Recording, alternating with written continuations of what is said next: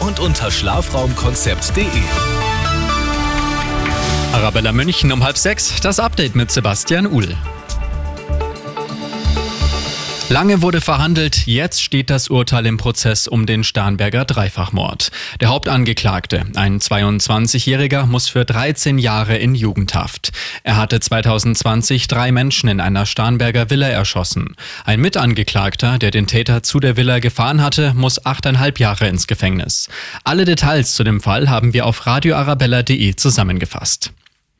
Heiße, trockene Sommer und milde Winter. Der Klimawandel macht sich auch bei uns bemerkbar. Und er wird Geld kosten. Bis zu 900 Milliarden Euro könnten es bis zur Mitte des Jahrhunderts werden. Zu diesem Ergebnis kommt eine Studie des Bundesumweltministeriums. Dabei geht es zum Beispiel um sinkende Erträge in der Landwirtschaft oder Arbeitsausfälle. Eine traurige Meldung aus dem Landkreis Dachau. Ein 56-Jähriger ist in einer Bekirchner Firma bei einem Arbeitsunfall ums Leben gekommen. Das Ganze ist offenbar bereits am Freitag passiert, wie die Polizei heute mitgeteilt hat. Hinweise auf Fremdbeteiligung gebe es nicht. Kommen wir noch zu etwas Schönem und unserer guten München-Nachricht. Schwabing bekommt seine Stadtbibliothek zurück.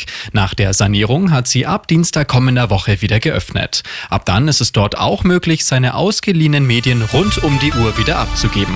Immer gut informiert, mehr Nachrichten für München und die Region wieder um 6 und jetzt der zuverlässige Verkehrsservice mit Andy Karg.